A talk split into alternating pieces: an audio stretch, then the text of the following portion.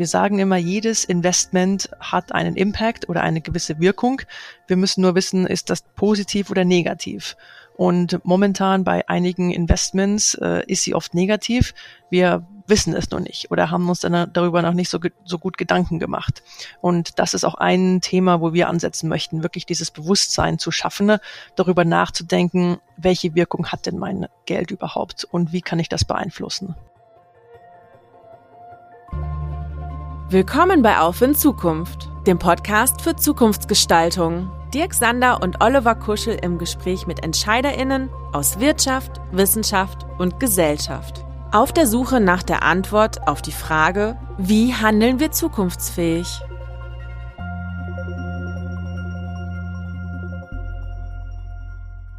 Hallo, liebe Zuhörende. Hier ist Dirk Sander und gemeinsam mit meinem Kollegen Oliver Kuschel freuen wir uns heute darauf, mit zwei ausgewiesenen Expertinnen über neue Wege im Impact Investing zu sprechen. Unser Thema? Mit Impact Investing den Wandel unterstützen. Was unser Geld bewegen kann. Oliver, magst du unseren ersten Gast vorstellen? Ja, das mache ich gern. Und ähm, unsere erste Gästin des heutigen Tages ähm, hat im schönen äh, Zürich studiert und ähm, dann ihren Weg als Portfolio-Managerin für die Deutsche Bank und ähm, äh, als Private Wealth Managerin äh, für eine große Privatbank dann zu einer Institution gefunden, die zugegebenermaßen sehr ähm, extraordinär ist. Da werden wir später noch einiges zu hören. Dort ist sie jetzt bei sechs Jahren, und zwar bei Tonic. Und das ist eine globale Gemeinschaft von Vermögenseigentümern, die eine tiefere netto-positive Wirkung erzielen will und ähm, über das ganze Kapitalspektrum hinaus. Und da wird uns ähm, unser Gast natürlich noch einiges zu erzählen. Sie leitet dabei auch das 100-Prozent-Netzwerk und das ist eine Gruppe von vermögenden Menschen, die ihr gesamtes investierbares Vermögen und ihr Leben wertorientiert ausrichten, in Klammern wollen. Ja. Und ähm, ja, wir freuen uns ganz besonders heute ähm, Christine Siegel bei uns begrüßen zu dürfen. Herzlich willkommen, Christine. Wir freuen uns. Ja, vielen Dank, Dirk und Oliver, für die Einladung. Ich freue mich, heute hier zu sein. Auch unser zweiter Gast möchte positiv wirken und hat sich nichts Geringeres zum Ziel gesetzt, als das Investmentgeschäft zu revolutionieren. Angefangen jedoch hat alles ganz anders. Er schrieb seine Doktorarbeit über maschinelles Lernen, einen Themenkomplex der künstlichen Intelligenz, arbeitete bei Microsoft, Deutsche Telekom und T-Systems, verantwortete dort Themen rund um die Bildung, Innovationen und Startups. Dann aber erhielt er einen Ruf als Professor für Technologie und Innovationsmanagement an Deutschlands größter Hochschule, die International University, wo er später gar zum Rektor gewählt wurde. Schließlich jedoch die große Veränderung in einem, in seinem Leben. Die Gründung der Kapakura GmbH, einem Unternehmen, welches allen Menschen ermöglicht, in Startups zu investieren. Damit möchte er das Investmentgeschäft demokratisieren, ein mutiger Schritt in die Höhle der Löwen. Doch das ist ihm nicht genug, denn Kapakura legt vom Staat weg einen besonderen Schwerpunkt auf solche Firmen, die die Welt in Bezug auf Gesundheit, Bildung und Umwelt verbessern wollen. Und um dies zu erreichen, setzt der gelernte Informationstechniker konsequent auf die Digitalisierung von Prozessen. So können außergewöhnliche Startups schnell erkannt, Kosten reduziert und Investitionen auf viele Schultern verteilt werden. Herzlich willkommen, Ingo Dahm von Kapakura. Schön, dass du dabei bist, Ingo. Ja, auch von mir. Danke für die Einladung an euch. Ja, Christine, und beginnen wollen wir gerne mit dir. Ich habe ja auch schon kurz skizziert, wie dein Weg ausgeschaut hat. Und jetzt bist du bei Tonic, ähm, einem, wie ich schon sagte, extraordinären Unternehmen aus ganz bestimmten Gründen. Und ähm, das Thema Impact Investing treibt uns ja hier bei der Impact Factory in Barantropia auch um.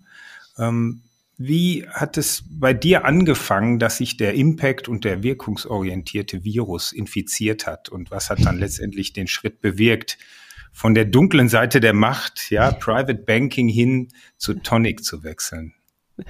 Ja, super, vielen Dank. Schön ausgedrückt. So würde ich es tatsächlich selbst auch ausdrücken. Also ich würde sagen, bei mir war das so ein bisschen klassisch. Ich hatte tatsächlich, ähm, genau in der Finanzkrise bin ich fertig geworden mit dem Studium und äh, war natürlich nicht die ideale Zeit, um anzufangen in der Finanzbranche, aber war dann tatsächlich doch da für mehrere Jahre und grundsätzlich hat es mir auch relativ gut gefallen, was ich dort gemacht habe. Also ich habe auch da schon mit ähm, vermögenden Privatpersonen zusammengearbeitet und ähm, eben im Portfolio-Management ähm, ihnen quasi ja die Portfolios gemanagt und auch eben erklärt, in was wir da investiert haben. Also grundsätzlich das ganze Finanzielle hat mir gut gefallen, aber ich dachte mir immer, hm, im Endeffekt verändere ich jetzt, ich verändere ich jetzt nur Zahlen auf dem Computer. Ich habe eigentlich keine richtige positive Wirkung, einen keinen positiven Einfluss.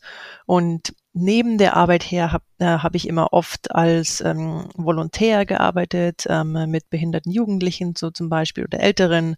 Und ich dachte mir immer, ich verbringe so viel Zeit an der Arbeit, wie könnte ich das dann irgendwie verbinden? Ne? Weil man, ich habe ja nur so und so viel Freizeit oder eben Urlaub, den ich auch zum Teil dafür verwendet habe, eben anderen zu helfen, ne? wo ich mir dachte, wie könnte ich das irgendwie miteinander verbinden? Ne? Und damals hatte ich so ein bisschen von Sustainable Investing gehört, ähm, aber noch nicht so richtig von Impact Investing. Und damals war es so, dass ich auch gerne nochmal meinen Master machen wollte und bin dann dafür in die USA nach San Francisco gegangen und habe dort mein MBA gemacht. Und über die Zeit hinweg, auch durch meine Teammitglieder, die zum Teil aus Venezuela und aus anderen ähm, äh, Ländern in, Nord in Lateinamerika kamen, habe ich mich dann so Richtung Social Entrepreneurship bewegt dass wir da auch an einigen Projekten äh, zusammengearbeitet haben und da hat's mich dann so richtig gepackt, wo ich gesagt habe, ja, das sind genau die Projekte, an denen ich arbeiten möchte und die Projekte, die ich unterstützen möchte. Und ähm, hier geht es auch wirklich um äh, Businessmodelle zu finden, äh, die funktionieren können, um eben äh, ähm, den äh, Leuten vor Ort wirklich ähm, zu helfen, äh, sich selbst, sage ich mal, auch aus der aus der Armut zu bewegen. Und da war dann auch das erste Mal, dass ich von Impact Investing gehört habe. Und für mich war das wirklich so wie eine Offenbarung, dass ich gesagt habe, ich muss quasi das ganze Wissen, das Finanzwissen, was ich aufgebaut habe über die Jahre und gelernt habe, nicht irgendwie wegschmeißen und komplett was Neues machen, sondern ich kann es wirklich verbinden mit etwas, was mir am Herzen liegt. Und äh, ja, so quasi habe ich das erste Mal von Impact Investing gehört, als ich in San Francisco war. Und dann würde ich sagen, war ich zur richtigen Zeit am richtigen Ort. Ich äh, habe von Tonic das erste Mal gehört, da einer von meinen jetzigen Kollegen war an der gleichen Uni wie ich. Und dann haben wir uns einfach mal auf einen Kaffee getroffen. Und ich habe gesagt, hey, klingt super spannend, was du machst. Erzähl mir doch gerne ein bisschen mehr. Und dann war es so, dass damals äh, Tonic und auch deren Co-Gründer Charlie Kleisner hatte gerade das 100% Netzwerk auch aufgebaut. Und Oliver, wie du schon erwähnt hast, das 100% Netzwerk ist eine Subgruppe innerhalb von Tonic von äh, Vermögensinhabern, die gerne ihr komplettes Portfolio ähm, in, mit Impact investieren möchten. Und dadurch, dass ich einen Background in ähm, Vermögensverwaltung hatte über alle Anlageklassen hinweg, war da schon mal ein guter Fit, sage ich mal. Und ähm, ja, dann war es, wie gesagt, zur richtigen Zeit am richtigen Ort. Das war damals 2015, Anfang 2015, bin ich dann zu Tonic mit dazugekommen. Und das 100% Netzwerk war quasi eins von meinen ähm, ja, ersten Programmen innerhalb von Tonic, was ich geleitet habe.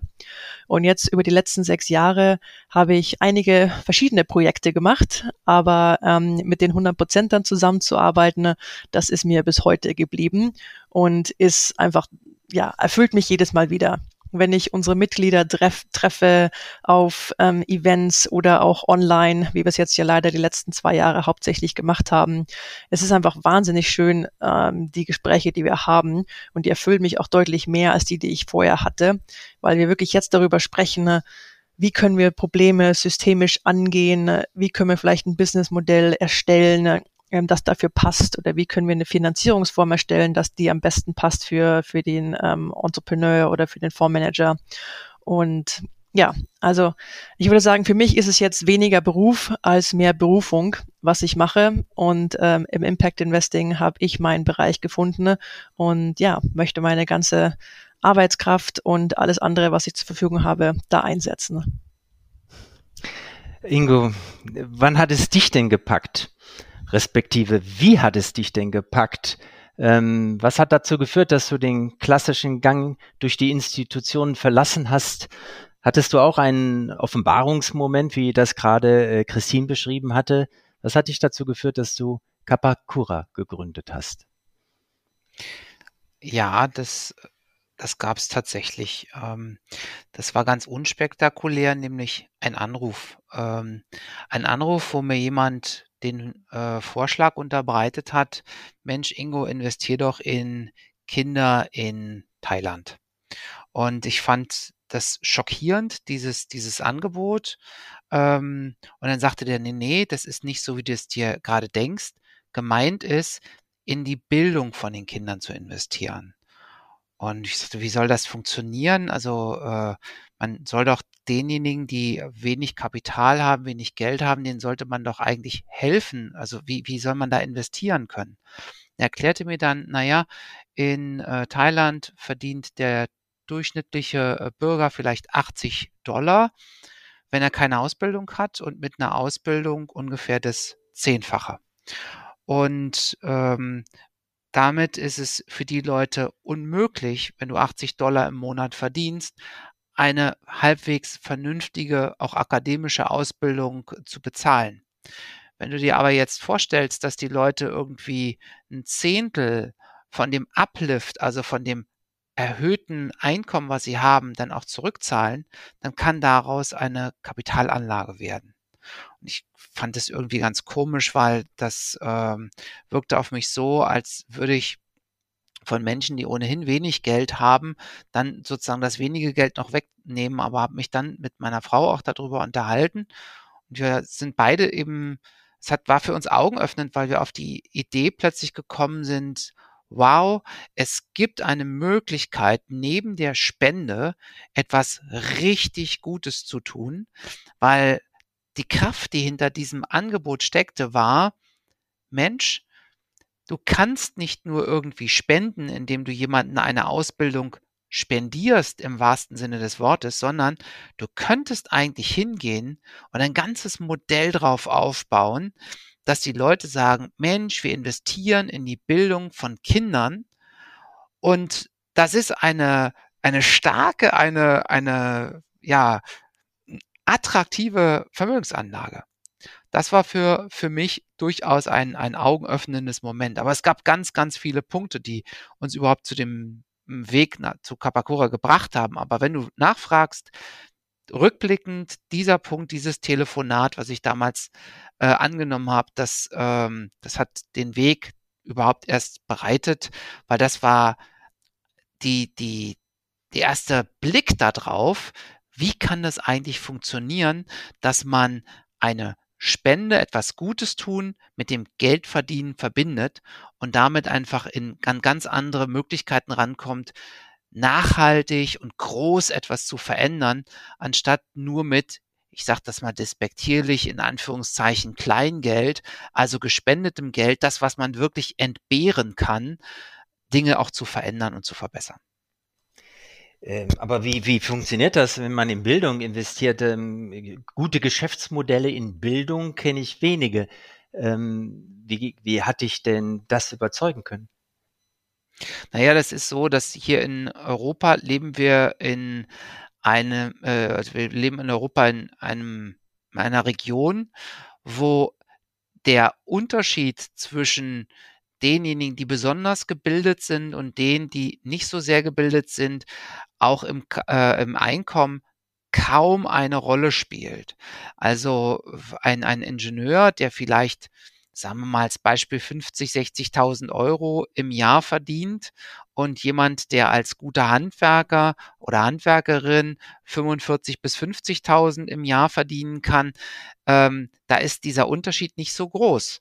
Aber in Ländern, wo du als unausgebildeter Hilfsarbeiter mit 80 Dollar im Monat auskommen äh, musst oder mit 800 Dollar im Monat auskommen kannst, das ist relativ gesehen einfach wahnsinnig viel. Aber selbst hier in Europa, da ist es so, dass es auch jetzt viele auch Privathochschulen gibt, die sagen, Mensch, wenn du bei uns studierst, dann kriegst du ein Stipendium. Du musst dieses Studium, was relativ teuer ist, gar nicht bezahlen. Aber dafür verpflichtest du dich von deinem Einkommen, was du später hast, x Prozent an uns wieder zurückzuzahlen. Und wer an sich glaubt und sagt, ich sorge dafür, dass ich wirklich tolle Studierende ausbilde, die dann später tolle Mitarbeitende werden, der hat damit eigentlich eine ganz coole Investition getroffen, weil wenn man überdurchschnittlich danach verdient, dann wird man anschließend am Erfolg beteiligt. Und diese Erfolgsbeteiligung, das ist ein ganz wichtiger Aspekt, wenn man äh, in Impact äh, denkt. Denn es geht ja nicht nur darum, irgendetwas ein bisschen Gutes zu tun, sondern die Welt wirklich nachhaltig zu verändern und zu verbessern. Ja, Ingo, vielen Dank nochmal für die, für die Einsicht. Ne? Klar, wir sehen auch bei uns, dass ähm, Bildungsgeschäftsmodelle es echt schwer haben, gerade in Deutschland. Wir sagen immer, Bildung ist unsere einzige Chance in Deutschland. Ähm, äh, Bodenschätze haben wir nicht, also müssen wir äh, äh, Menschen ausbilden, damit die äh, was Vernünftiges und äh, was Gutes tun können für sich und äh, für andere. Und insofern ist es, gelingt es aber den wenigsten Startups, die wir auch haben, tatsächlich Geschäftsmodelle aufzubauen, die auch investabel sind. Das mag für diese Region gelten und für diesen Spezialfall. Aber dazu kommen wir später noch. Ähm, Christine, mich würde interessieren, jetzt haben wir verstanden, was dich getrieben hat, haben auch äh, verstanden, was den Ingo in die Richtung getrieben hat. Wer sind eure Investoren? Es sind ja, glaube ich, so rund 500 ähm, schwerreiche Menschen, wahrscheinlich sogar noch mehr. Ich habe mal 500 irgendwo gelesen. Was treibt diese Menschen an? Ist das ein ähnlicher Antrieb wie bei dir oder kann man das, ist das gar nicht gleichgerichtet? Alle sind natürlich unterschiedlich oder kann man da Gemeinsamkeiten erkennen? Ja, super Frage. Genau, und es sind auch ungefähr genau 500, das stimmt. Genau tatsächlich vermögende Privatpersonen oder Family Offices oder Stiftungen. Und ich würde sagen, jeder hat vielleicht so ein bisschen anderen äh, ich sag Antrieb oder Ursprung, wo es herkam, dass sie sich in Richtung Impact Investing bewegt haben. Jetzt Impact Investing selber oder soziales Investieren gibt es natürlich schon relativ lange. Geprägt wurde der, Be der Begriff ungefähr vor, vor 20 Jahren. Und ähm, aber wirklich der Fokus von allen ist, dass sie sagen, so wie unser aktuelles Finanzsystem funktioniert, dass wir nur darauf gucken, die maximale Rendite zu erzielen. Das hat uns als Gesellschaft, als Welt und als Planeten nicht nach vorne gebracht. Und wir müssen, äh, und, und die Personen möchten dabei, dazu beitragen, dieses System etwas zu verändern. Also ich glaube, dieser Antrieb ist bei allen gleich. Wo sie dann ansetzen, um, um da ihren Beitrag zu leisten, ne, das ist relativ unterschiedlich. Also wir sehen, die, es gibt ja jetzt neuerdings die, die 17 Sustainable Development Goals von den United Nations, die in 2015 erlassen wurden, dann nach den Millennial Goals. Ähm, da sehen wir wirklich im Prinzip bei unseren 15, 500 Mitgliedern, alle 17 sind vertreten sicherlich in Richtung äh, Klimawandel, äh, äh, Umwelt ist sicherlich ein großes Thema, wo viele ähm, äh, versuchen anzusetzen und zu unterstützen. Ansonsten genau Bildung auf jeden Fall ist noch ein, ein, ein weiteres oder auch ähm, Gleichberechtigung von ähm, Männer und Frauen oder auch von anderen Diversi Diversifikationsfaktoren. Ähm, also das definitiv sind, sind so größere Themen und auch nachhaltige Städte, zum Beispiel Sustainable Cities und Communities.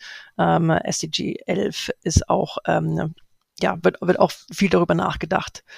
Mhm. Also genau, das sind, das sind so die Strömungen, die wir sehen. Und ähm, da wirklich, es ist unterschiedlich. Also es, du hast jetzt sagst, die Schwerstvermögenden, ich würde sagen, ja, ähm, die Mitglieder von uns ungefähr startet es so ab einer Million Vermögen, ähm, dann bis höher in größeren Größenordnungen. Aber das Wichtige ist uns auch, dass äh, wirklich jeder kann Impact haben. Wir sagen immer, jedes Investment hat einen Impact oder eine gewisse Wirkung. Wir müssen nur wissen, ist das positiv oder negativ. Und momentan bei einigen Investments äh, ist sie oft negativ. Wir wissen es noch nicht oder haben uns dann darüber noch nicht so, so gut Gedanken gemacht. Mhm. Und das ist auch ein Thema, wo wir ansetzen möchten, wirklich dieses Bewusstsein zu schaffen, darüber nachzudenken, welche Wirkung hat denn mein Geld überhaupt und wie kann ich das beeinflussen. Hm.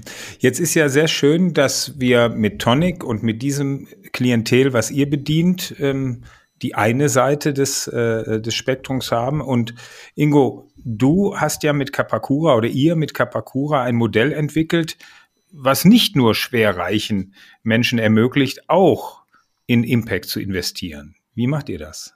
Ja, äh, Das ist, ähm, das ist ein Thema, äh, will ich einmal kurz ausholen, was uns total beschäftigt hat, weil wir einfach gesehen haben, dass in der Vergangenheit eben natürlich nur die Menschen eben an diesen sogenannten Clubgeschäften, wie zum Beispiel Startup-Investitionen, teilnehmen konnten, die ein gewisses Kapital haben.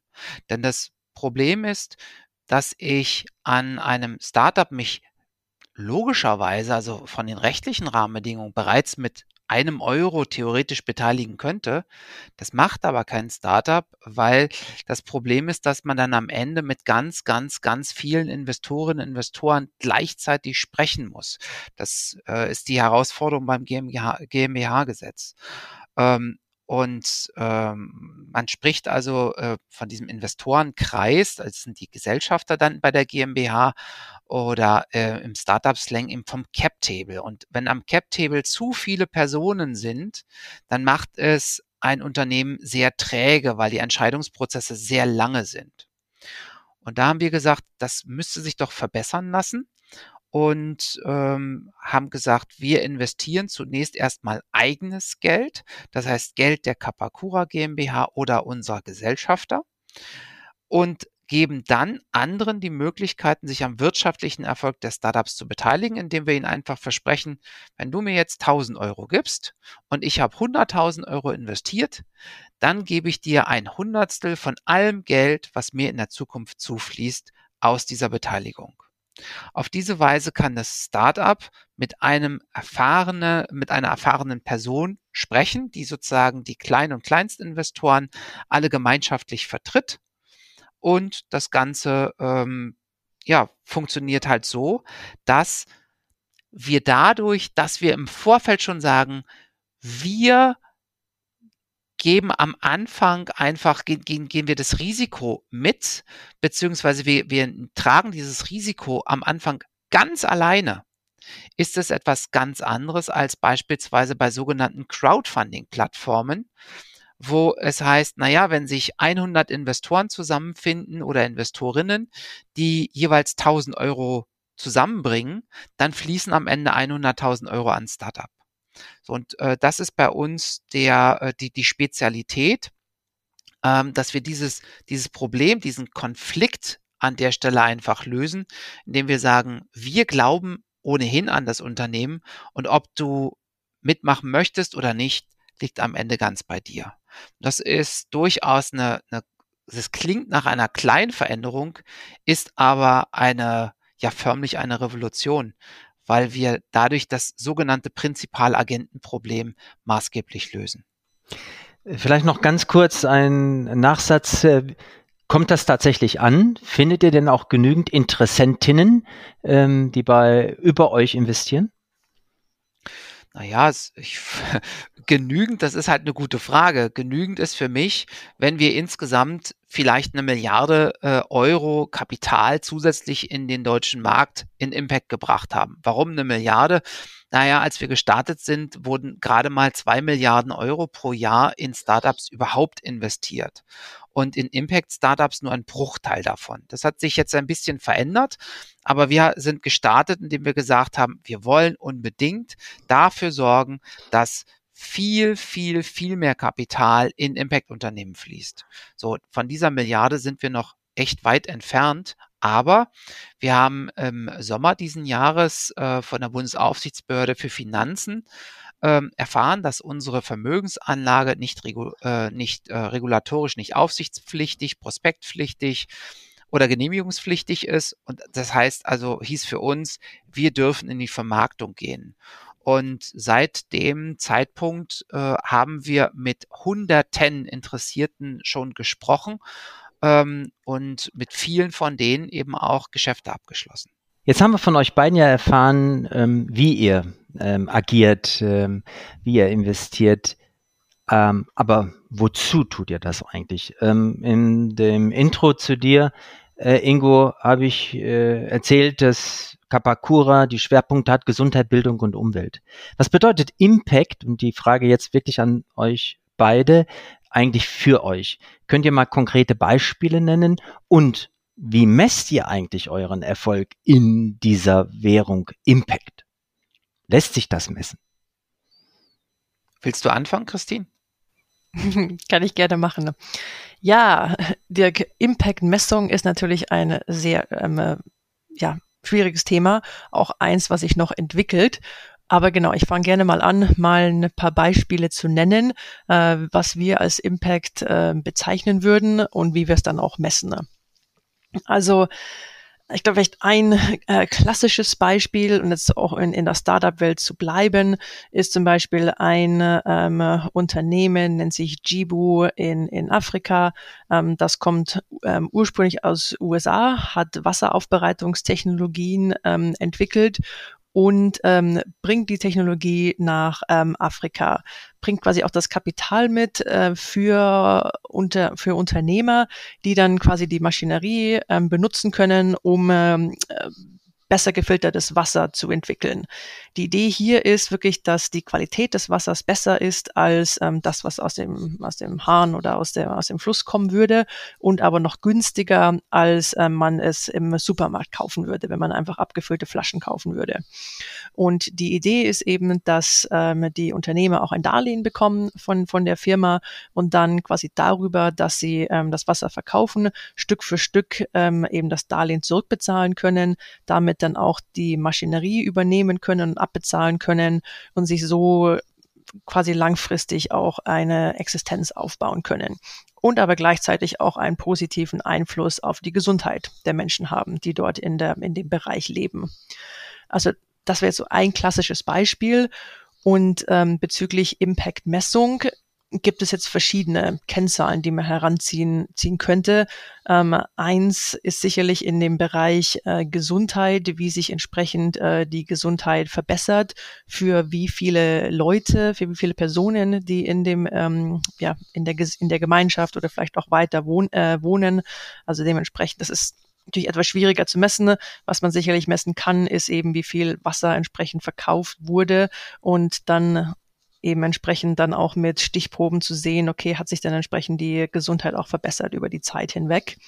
Und ja, auch klassisch genau, wie viele tatsächlich äh, Menschen davon ähm, be betroffen sind oder beziehungsweise also positiv beeinflusst werden.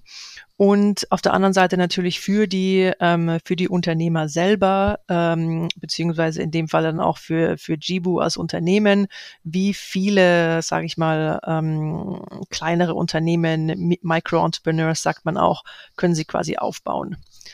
Das wären zum Beispiel so, wäre so ein Beispiel mit äh, verschiedenen Kennzahlen, wie man äh, Impact messen könnte.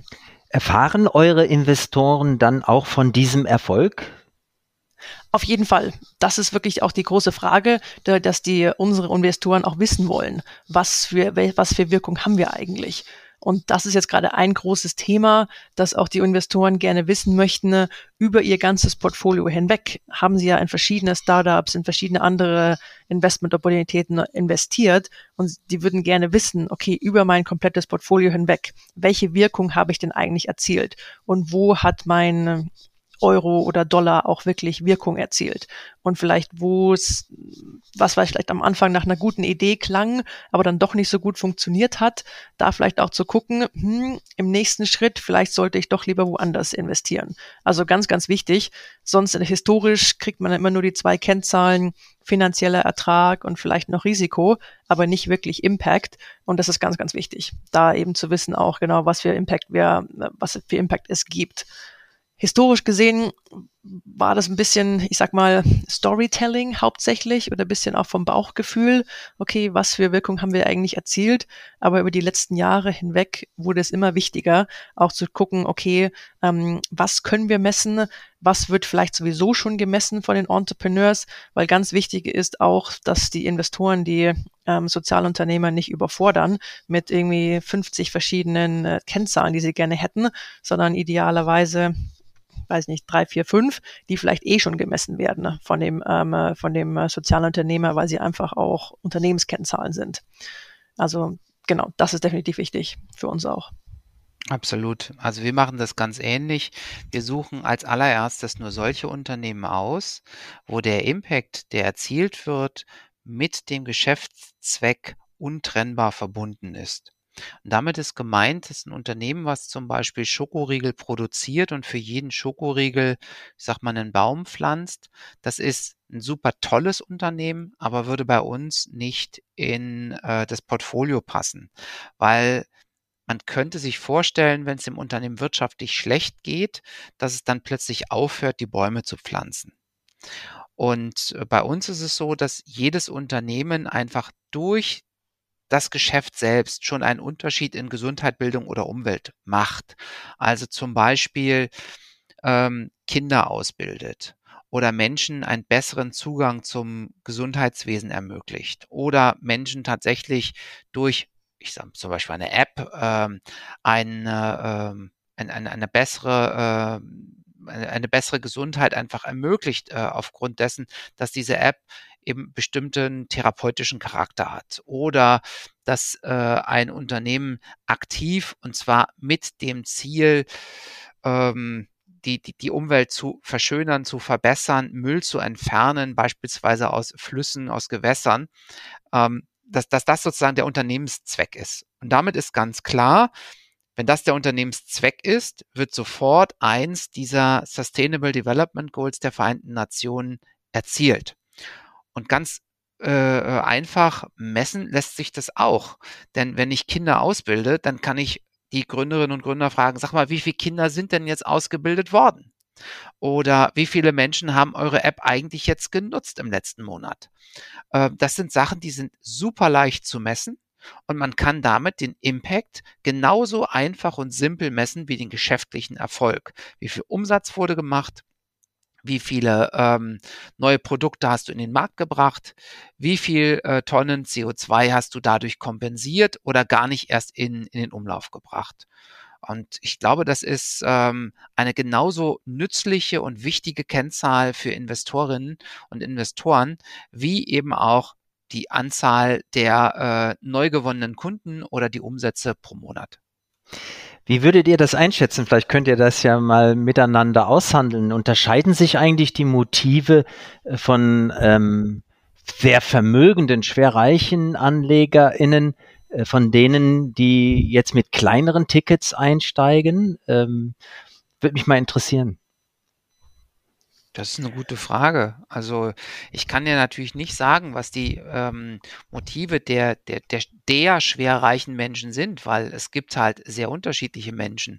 Wenn ich zum Beispiel an Persönlichkeiten denke, die uns allen bekannt sind, wie äh, Bill Gates zum Beispiel, das ist jemand, ähm, der äh, eben nicht nur seinen Reichtum vermehren möchte, sondern tatsächlich einen positiven Einfluss ähm, ausüben möchte.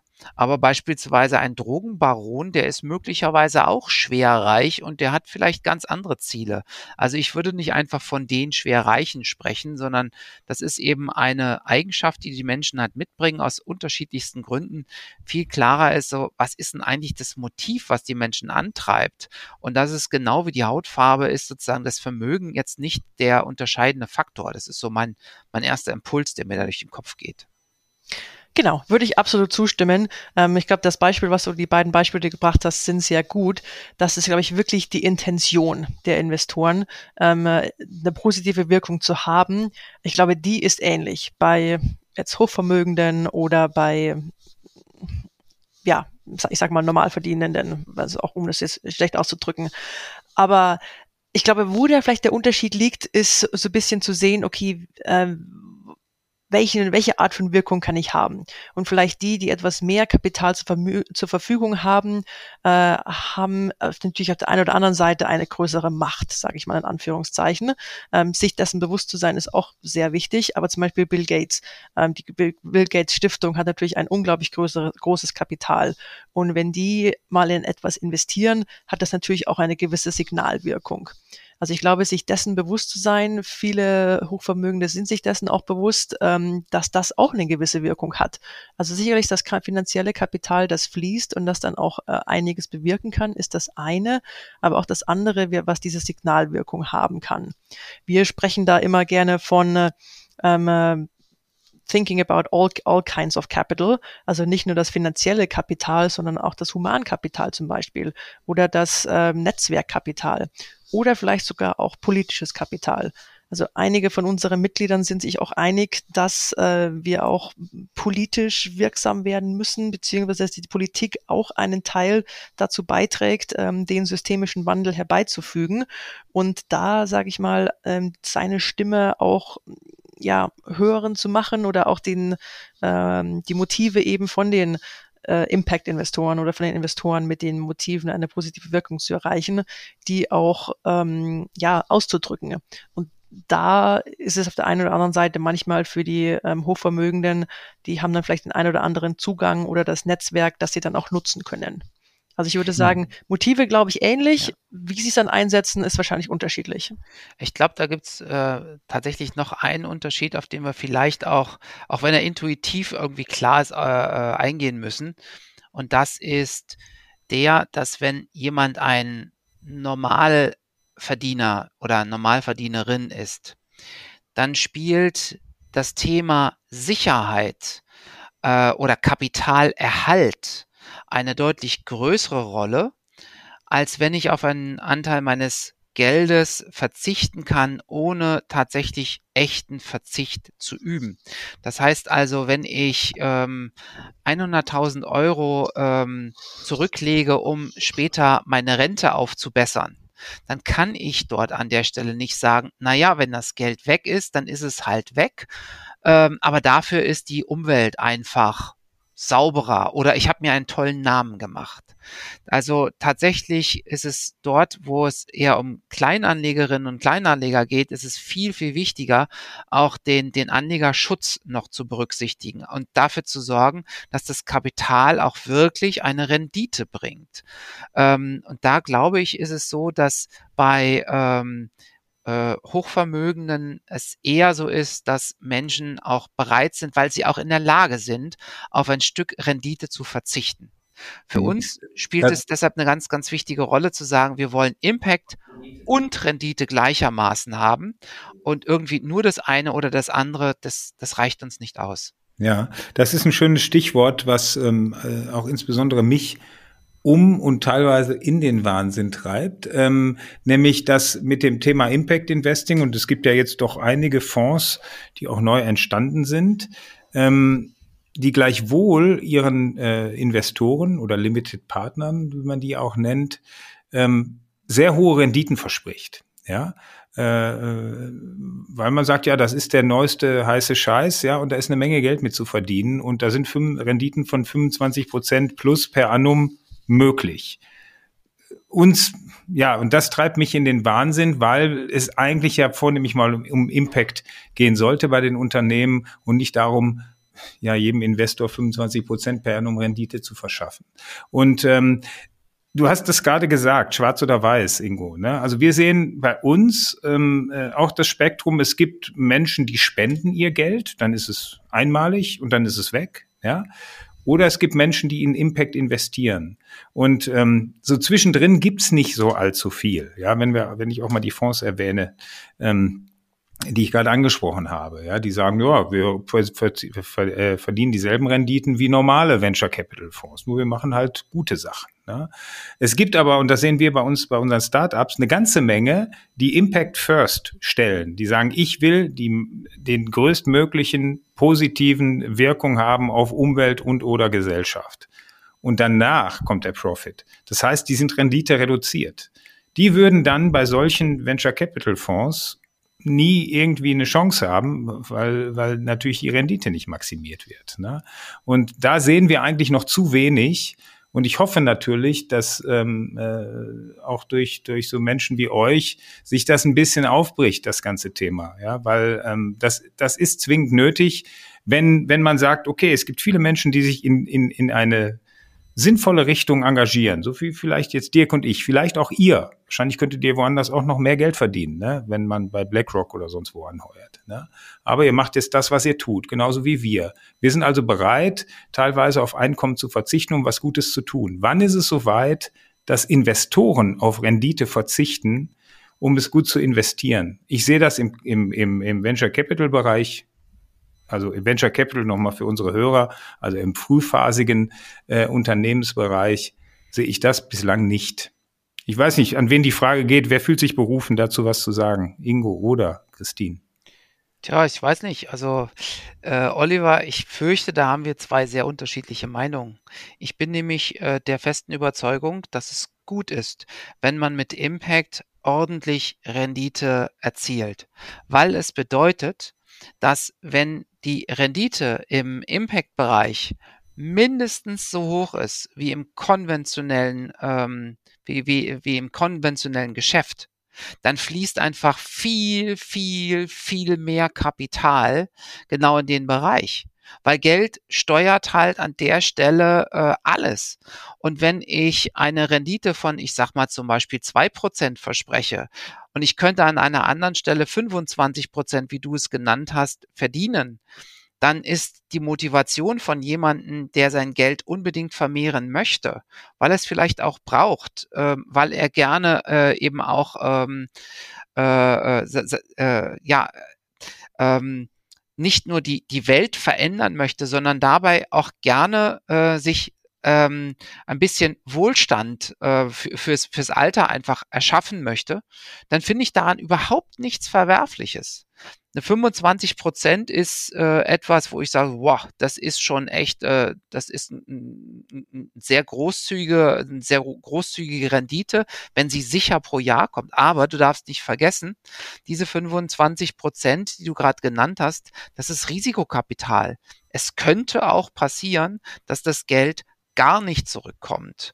Und wenn ich sozusagen jetzt etwas habe, wo ich sage, na ja, ich investiere hier in Impact und wenn ich Pech habe, dann ist das Geld, ähm, in diese, was ich in das Startup investiert habe, weg. Aber wenn ich Glück habe, habe ich zwei Prozent Rendite. Dann macht mir zumindest das keinen Spaß. Das und, verstehe ich, da, äh, ja, verstehe ich irgendwo. Da ja. muss ich kurz reingehen. Ähm, ja. Ich verstehe das, ja. Also, dass natürlich Geld immer dahin fließt, wo es sich am meisten vermehrt, ne. Aber wenn es, wenn es so ist, dass Leute gar nicht der Impact interessiert, sondern nur die hohe Rendite, die im Impact Investing äh, erreicht wird, dann, äh, dann dann bedient es einfach nur ähm, über normale Renditen. Ich verstehe das mit den 25 Prozent, ne? das war die ja. Aussage, sonst würden sie kein Funding bekommen von, äh, äh, von, von den Investoren, wenn sie nicht diese Renditeziele auswerfen. Ähm, wir sehen eben an anderer Stelle, es gibt sehr viele tolle Geschäftsmodelle, die aber nicht auf Rendite getrimmt sind und die finden keinen Investor. Und solange es dann nicht welche gibt, die sagen, ich bin auch mit weniger Rendite zufrieden, dafür erreiche ich aber eine Menge Impact, ja, und ähm, die, die bleiben letztendlich bei diesen Venture Capital Modellen allesamt vor der Tür. Ja, aber Dirk, was ist denn für dich ein tolles Geschäftsmodell, wenn dieses tolle Geschäftsmodell nicht stark wächst? Weil wenn ein Geschäftsmodell stark wächst, dann bringt es eine tolle Rendite. Und wenn's, wenn ein Geschäftsmodell stark wächst und dabei Impact bringt, also zum Beispiel mehr Kinder in Bildung, unsere Flüsse und Seen wieder sauber macht, ähm, den, äh, die, die, den CO2 aus der, aus der Luft bindet oder dafür sorgt, dass das gar nicht erst passiert, uns ähm, im energetischen Bereich unabhängiger von Kohle und Öl macht und so weiter und so weiter, dann sind es doch tolle Sachen. Und je schneller ein Unternehmen in dem Bereich wächst, je renditestärker das ist, desto besser ist es doch für uns alle. Du hast, du hast recht daneben auch andere Unter sorry, aber dass daneben andere Unternehmen gibt, die vielleicht nicht ganz so renditestark sind, äh, aber auch natürlich einen gewissen Nutzen haben, da, das bezweifle ich überhaupt nicht. Aber das sind vielleicht nicht die, wo man Venture Capital, sondern vielleicht andere Finanzierungsformen reinnimmt. Ja, du hast recht, Ingo, aber eine, eine Nachfrage muss gestattet sein, vielleicht auch in Richtung Christine, ja, sonst reden wir uns hier. Genau, ich wollte äh, auch gerade noch gerne was zu sagen, ja, aber. Ja, gerne, aber die, die einzige, äh, die einzige Anmerkung, die ich dazu habe, diese 25 Prozent, die müssen irgendwann ja auch mal vom Unternehmen abfließen, sonst landen sie nicht beim Investor. Ja, und wenn das Unternehmen so toll ist und so gut ist und so einen tollen Impact macht, dann könnte es mit diesen 25 Prozent, die vielleicht nur 15 sind oder nur 10, noch viel, viel mehr Gutes tun. Aber jetzt erreiche ich mal, äh, erreiche ich mal weiter an Christine. Genau, also vielleicht, also grundsätzlich stimme ich eigentlich mit Ingo zu, wo ich auch sage, wenn wir skalierbare Geschäftsmodelle haben und auch wie Ingo vorher beschrieben hat, wirklich, sag ich mal, das Geschäftszweck oder das Unternehmensziel wirklich auch eben eine positive Wirkung in sich hat, dann ist das super, wenn das, wenn das weiter wächst. Ähm, Oliver, was du jetzt gerade gesagt hast, ja, warum 25 Prozent ausschütten, wenn man es vielleicht nicht auch sogar zurückführen könnte in das, in das Unternehmen, um es weiter wachsen zu lassen. Ich glaube, da, das ist ganz spannend, vor allem jetzt im Impact-Bereich, weil wir so ein bisschen wegkommen von dem klassischen äh, Venture Capital Invest Investments, das dann Ausschüttungen an Investoren hat, hin zum gibt zum Beispiel so ähm, äh, Purpose äh, und Unternehmen, wo quasi das Unternehmen mehr den Mitarbeiter zum Beispiel gehört und dann auch viel von dem Kapital zurückfließt, was investiert wurde. Also gibt es relativ, gibt es einige interessante Entwicklungen, die man auch ähm, gehen kann. Aber grundsätzlich jetzt bei der, bei der Diskussion, also das heißt ja Impact Investing, ne? Also das ist der, der große Unterschied, dass es eben nicht Philanthropie ist, sondern wirklich Investing. Und daher finde ich es genau auch wichtig, dass ähm, Rendite erzielt wird. Ich glaube, wo es problematisch wird, vor allem jetzt vielleicht auch bei manchen Fonds, ist, sie schreiben irgendwie Impact drauf oder nachhaltig drauf und eigentlich ist gar nicht so richtig Impact drinnen. Und äh, da, also was wir jetzt Impact Washing, Greenwashing nennen, ähm, finde ich, ist es extrem wichtig. Deswegen ist auch die Impact-Messung, die wir erwähnt haben, so wichtig. Und zu sehen, okay, was kommt auf der finanziellen Seite raus, aber was kam auch auf der Impact-Seite raus? Wurden vielleicht sogar auch gewisse Ziele gesetzt, wie, voll, wie viel wollen wir erreichen und was haben wir im Endeffekt erreicht? Und ich glaube, da wären dann oft einige von den Produkten auch entlarvt und zu sehen, okay, die haben zwar jetzt eine schöne Finanzrendite, aber nicht wirklich einen Impact, den sie versprochen haben. Also das ist ein Punkt, den ich gerne erwähnen wollte. Und der andere ist tatsächlich, das geht so Richtung, Oliver, was du meintest, ähm, mit, okay, da wirklich das Motiv dahinter, eine Nachhaltigkeit, einen, einen Impact zu erreichen und dafür vielleicht dann auch weniger Rendite in, in in Anspruch oder in Kauf zu nehmen. Muss nicht sein, kann sein für, für manche ähm, Bereiche. Und ich glaube, da zum Teil fehlt noch bisschen das Bewusstsein bei, bei, ähm, bei Investoren oder ja, bei, hauptsächlich bei Investoren, um sich auch klar zu werden, okay, welche Risiken sind vielleicht noch drin, jetzt momentan im System, die, die noch gar nicht bepreist sind. Aber wenn sie bepreist wären, dann wäre vielleicht auch eine Rendite von ja, 25 Prozent oder mehr gar nicht, gar nicht machbar, sondern es wäre auch eine, eine niedrige Rendite. Ich glaube einfach dieses Bewusstsein, welche negative Wirkung zum Teil manche auch in manche Investments haben und dann auch eben gezielt in positive Sachen zu investieren, die dann eine angemessene Rendite erzielen. So, so, so nennen wir es gerne innerhalb von Tonic, dass wir versuchen, es nicht zu vergleichen zu ich sag mal, traditionellen Investments, sondern wirklich zu überlegen, okay, für die Art von Investment äh, mit dem entsprechenden Risiko und was für eine Wirkung rauskommt, was wäre denn eine angemessene Rendite? Und diese dann nicht als über- oder unter Durchschnitt zu bezeichnen, weil die Frage ist ja wieder, was ist der Durchschnitt oder was ist die Benchmark? Vor allem, wenn ich mit Benchmark-Unternehmen äh, solche meine, die Schaden äh, der Gemeinschaft zufügen und dafür nicht aufkommen müssen. Beispielsweise Betreiber von Atomkraftwerken, die für die äh, Endlagerung des Atommülls nicht aufkommen müssen. Oder Betreiber von ähm, Aluminiumfabriken, die unglaublich viel Energie verbrennen und diese Energie aus fossilen Materialien typischerweise ähm, eben hergestellt wird und damit eine unglaublich hohe CO2-Last aufbringen, für die sie am Ende aber auch nicht gerade stehen müssen. Und wenn dadurch einfach eine hohe Rendite erzielt wird, zu Lasten dessen, dass wir als Gemeinschaft, als Volk, als Staat, als Steuerzahler dafür aufkommen, dass das irgendwann wieder gerade gebogen wird, dann ist es nicht fair und nicht gerecht. Und wenn ich im Gegenzug eine vergleichbare oder vielleicht auch etwas kleinere Rendite eben aufbringe durch Impact, finde ich das gut. Aber um das ganz deutlich zu sagen, man muss nicht auf Rendite verzichten, nur weil man in Impact investiert. Und ich halte diese Diskussion auch für völlig falsch und fehl am Platz, weil sie im Prinzip das Augenmerk darauf lenkt äh, und die Investoren darauf lenkt, wenn ihr ordentlich Geld verdienen wollt, geht es nicht mit Impact. Und das ist falsch. Dein Blick mal aus einer anderen Perspektive, die ich gerne hier mal einstreuen möchte gucken wir nochmal auf die Probleme, auf bestimmte Sektoren. Sie sind immer wieder genannt worden, äh, Bildung und Soziales beispielsweise. Es gibt Bereiche, da äh, funktioniert das mit Geschäftsmodellen nicht so gut. Da ist, sind eigentlich im Grunde genommen die Gebiete, wo heute noch die klassische Wohlfahrt unterwegs sind oder staatliche Hoheitsaufgaben. Wenn jetzt tatsächlich aber ähm, ähm, auf dem Markt das Renditeversprechen der Attraktor ist, dann geht das Geld natürlich dahin, wo es sich auch vermehrt. Also tut dann beides. Ne? Es schafft äh, eine soziale und eine finanzielle Rendite und das kann man ja verstehen aus Sicht eines Investors. Aber ähm, es geht dann wieder dort vorbei, wo es eben am dringendsten gebraucht wird, zum Beispiel zur Linderung der Armut, auch hier in unseren Breitengraden. Ähm, wie seht ihr denn da? Seht ihr das ähm, als Aufgabe des äh, Impact Investings, ähm, irgendwann auch dorthin zu kommen? Oder ähm, ist es auch gut so, wie es läuft, dass wir diese Teilung haben? Wir haben staatliche Hoheitsaufgaben, wir haben Wohlfahrtsorganisationen. Ach, das ist jetzt ein Riesenthema, Dirk. Also ich gucke mir mal an, beispielsweise die staatliche Hoheitsaufgabe des Gesundheitswesens. Und äh, das ist für mich eine Situation, wo wir ein äh, ziemlich starkes Versagen dieser, ähm, dieser Hoheitsaufgabe eben äh, da, äh, wo wir ein, ein starkes Versagen dieser Hoheitsaufgabe wahrnehmen können. Also die Zweiteilung der Gesellschaft in diejenigen, die in dem staatlichen Krankenkassensystem sind und die, die im privaten Krankenkassensystem sind, wo sich die privaten Krankenkassen dann auch noch die Möglichkeit ähm, äh, ähm, äh, sichern können, äh, ihre guten Risiken herauszusuchen. Ich finde, da haben wir keinen guten Job gemacht. Ähm, das geht besser.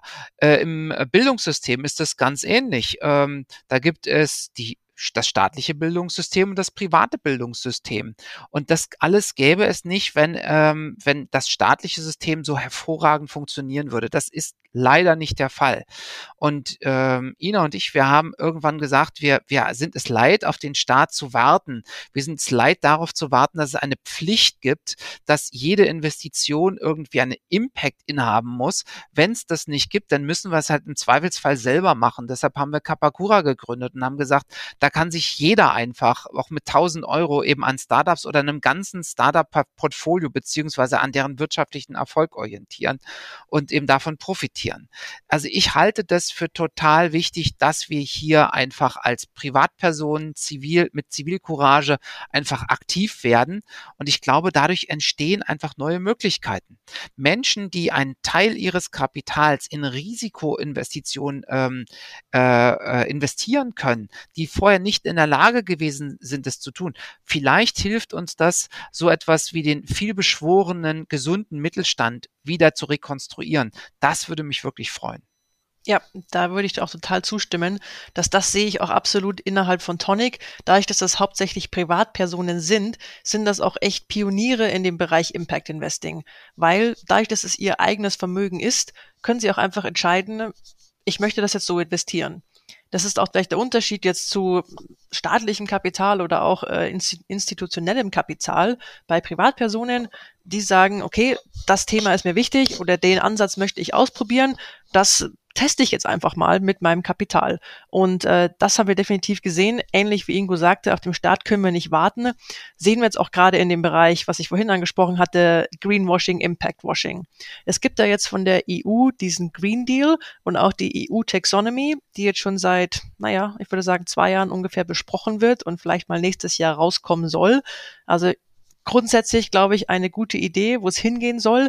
Aber wenn wir darauf gewartet hätten, ähm, ja, dann sähe es jetzt schon ganz anders aus. Oder hätten wir diese ganzen Leuchttürme und Beispiele oder verschiedene neue Strukturen wie ähm, Kapakura noch gar nicht. Also da ist es wirklich wichtig, genau dann eben Privatpersonen auch zu haben, die dann nach vorne äh, treten und das ausprobieren. Zu deiner Frage, Dirk, wollte ich noch sagen, ähm, dass wir, also wir sehen so Impact Investing auf einem Spektrum des Kapitals. Also es gibt einige Regionen oder einige Bereiche, wo man wirklich richtig gute finanzielle Renditen erreichen kann und auch wirklich Impact. Und dann vielleicht ein paar und, und dann auch Impact. Und dann ein paar anderen ist es vielleicht noch ähm, etwas etwas schwieriger. Und das nennen wir sogenanntes katalytisches Kapital, wo vielleicht jetzt in der Anfangsphase noch ein bisschen mehr Unterstützung gebraucht wird, um gewisse Geschäftsmodelle aufzubauen, um die dann auch größer machen zu können, die dann auch wirklich diese finanziellen Renditen ähm, erzielen können. Und da gibt's jetzt auch momentan relativ viele Studien darüber, äh, wie sieht denn genau dieses katalytische Kapital aus? Also eine Art und, Art und Weise kann sein, dass man weniger Rendite, dass man damit zufrieden ist. Eine andere kann aber auch sein, dass man zum Beispiel das höheres Risiko für einen in, in Ordnung wäre oder dass vielleicht ähm, man länger auf sein Kapital warten muss. Also gibt es verschiedene äh, Varianten, ähm, wie man quasi katalytisches Kapital zur Verfügung stellen kann. Und ähm, ja, das ist so ein Teil von dem Spektrum vom Impact Investing. Mhm. Ja, da bin, sind wir wirklich gespannt, was da, was, was da zukünftig noch auf uns zukommen wird. Wir haben jetzt gelernt, okay, was ist der Antrieb von, von den Investorinnen und Investoren, die euch euer Geld anvertrauen? Und ähm, es ist noch nicht genug für die Transformation, die ansteht. Ne? Das hatten wir letztes Mal in einer Runde mit, äh, ähm, mit der Deutschen Gesellschaft für die Vereinten Nationen. Da hatten wir einen Talk und da war der ehemalige CEO von Bosch Siemens Hausgeräte, der gesagt hat, das, was uns jetzt bevorsteht, ist die größte Transformation der Menschheitsgeschichte bislang. Ja, ähm, das war seine Meinung und ja, da, da haben wir einiges zu tun. Ob da diese Dinge, die wir heute besprochen haben, reichen, ja, das ist sicherlich ein Anfang, aber es wird für die Transformation, die ansteht, wahrscheinlich reichen und für die Geschwindigkeit, die notwendig ist. Ich würde gerne mal ein Gedankenmodell mit euch kurz ähm, diskutieren. Viel Zeit haben wir ja nicht mehr, aber trotzdem, im Grunde genommen, wenn man, ich komme ja auch aus der äh, äh Wirtschaftsprüfungsecke, war jahrelang mal ähm, in alter Zeit mal bei KPMG, zwölf Jahre, da haben wir die Abschlüsse geprüft und dann war das True and Fair, ne? also den tatsächlichen Vermögens- und Vertrag, äh, Ertragslager entsprechende Sicht auf das äh, Unternehmen sollte der Jahresabschluss hergehen, äh, hergeben. So, jetzt ist natürlich möglich, Ingo, und du hast es gesagt, Kosten zu externalisieren. Solange das Recht und Gesetz nicht verbietet, mache ich das einfach und in der Bilanz taucht das nicht auf. So, dass wir dann eigentlich jetzt durch eure Bemühungen von Tonic und Kapakura zum Beispiel das versuchen ein bisschen zu heilen. Im Grunde genommen wäre doch der Schritt so, zu sagen, diese Externalisierung auf, äh, auf, äh, auf, auf Kosten der Umwelt oder zu Lasten der Gesellschaft, die sollte es zukünftig nicht mehr geben. Und der Wirtschaftsprüfer überprüft das, ob das so ist. Das heißt, wenn ich irgendwas Negatives tue, dann muss ich dafür eine Rücklage bilden. Ja, oder ich, äh, oder wenn ich was besonders Tolles tue und einen besonders großen Impact habe, dann kann ich das irgendwie positiv bilanzieren, sodass eigentlich im Jahresabschluss schon das gute Handeln oder das schlechte Handeln berücksichtigt wird. Und dann wäre am Ende des Tages der Abschluss wirklich true and fair und jedes Investieren wäre Impact Investing. Was haltet ihr von dieser Idee? Das würde euch arbeitslos machen, weil, weil dann wirklich jeder äh, Investmentclub auf einmal äh, Impact äh, vorne tragen würde, weil der Jahresabschluss ja schon so aussieht. Ich reiche mal an dich weiter, Ingo. Also erstmal finde ich diese Vision total gut, Oliver. Und wir sehen auch schon die ersten Auswirkungen davon. Es äh, ist im Risikomanagement von Vermögensberatung und Banken ist völlig klar, dass man berücksichtigen muss, dass wenn ein Unternehmen, in das man investiert, nicht nachhaltig agiert oder nicht nachhaltig genug agiert, dann ist das ein Risiko. Und dieses Risiko führt dazu, dass sich dieser Vermögensverwalter oder die Bank mit einem schlechteren Zinssatz refinanzieren kann. Das ist etwas, was wir heute de facto schon erleben. Und das wird in diese Richtung weitergehen. Mit anderen Worten, es gibt viele gute Gründe, in Impact zu investieren. Und einer davon ist knallharter wirtschaftlicher Vorteil. Und wenn sich das so weiter auszahlt, dann bin ich ganz zuversichtlich, dass mehr und mehr und mehr Kapital in wirklich gute Projekte fließt und je weiter sich das entwickeln wird, desto mehr könnte es auch sein, dass Themen, wie sie, ich glaube, der Dirk meinte, wie beispielsweise die Reintegration von Strafgefangenen, die man heute eher als hoheitliche Aufgabe sieht und überhaupt nicht als Geschäftsmodell, dass daraus tatsächlich auch Geschäftsmodelle entstehen können, weil sie die Kosten der Gemeinschaft einfach reduzieren können. Und das wäre etwas Schönes, etwas Gutes. Eine Gesellschaft, die lebenswerter wäre, äh, noch besser als heute. Und deshalb glaube ich, ist diese Vision, die du da aufgemalt hast, gar nicht so schlecht. Das wäre auch unsere Traumvorstellung, wenn das so alles berücksichtigt werden würde. Fände ich auch total super, wenn ich dann arbeitslos werden würde. Dann kann ich was, dann mache ich was anderes. Das ist wirklich auch so unsere Vision, dass jedes Investment ähm, oder genau jedes Unternehmen den Einfluss auf Umwelt und Gesellschaft, der, dass der berücksichtigt wird. Wir sehen ja genau auch Ansätze eben schon, dass Unternehmen zum Beispiel ihren äh, CO2-Fußabdruck messen müssen, berücksichtigen müssen.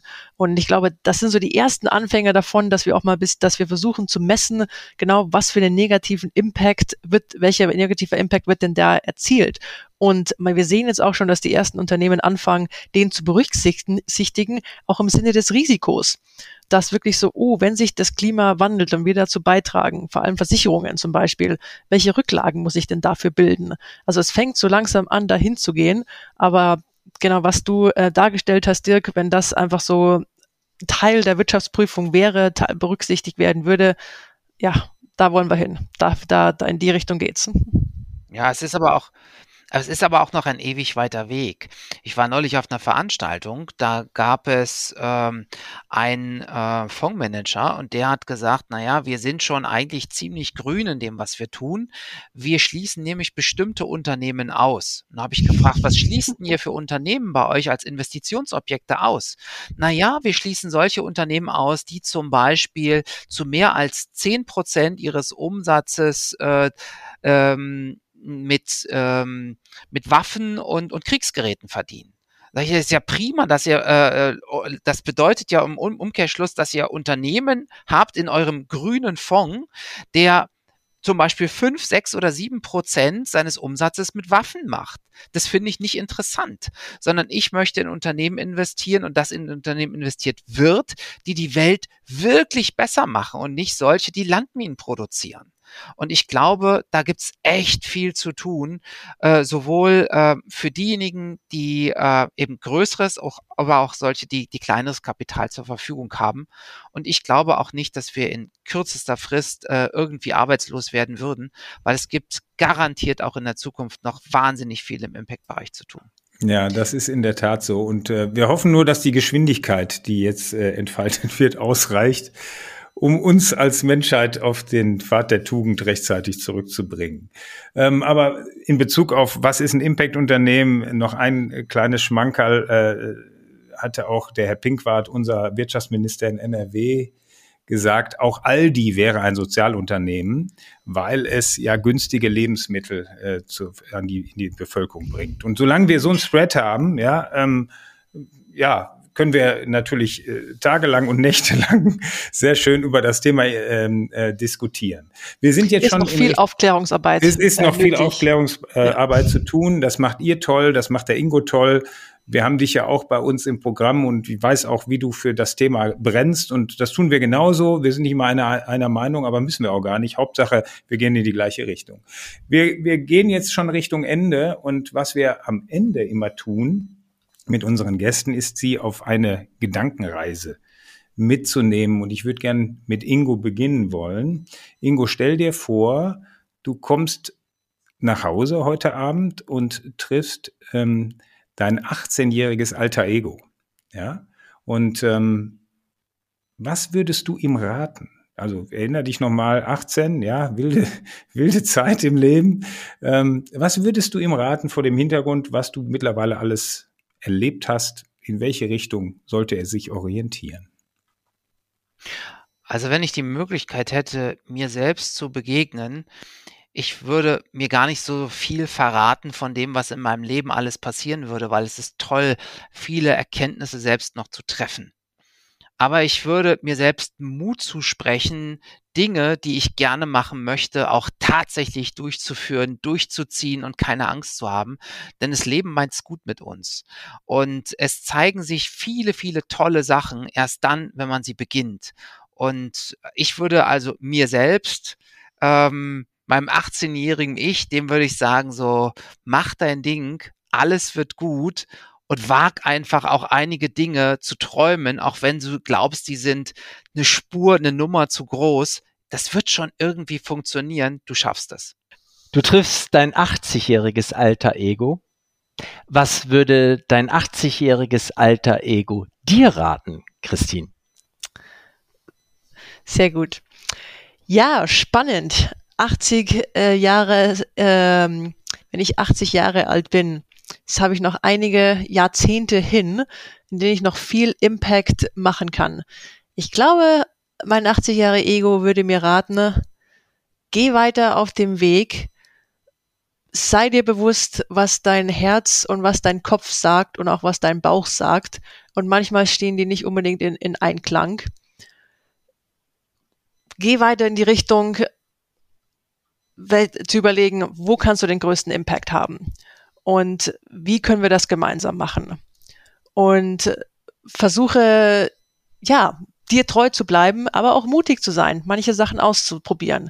Zum Beispiel, meine Eltern waren gar nicht so davon begeistert, dass ich bei Tonic angefangen habe und in Richtung Nachhaltigkeit äh, gegangen bin.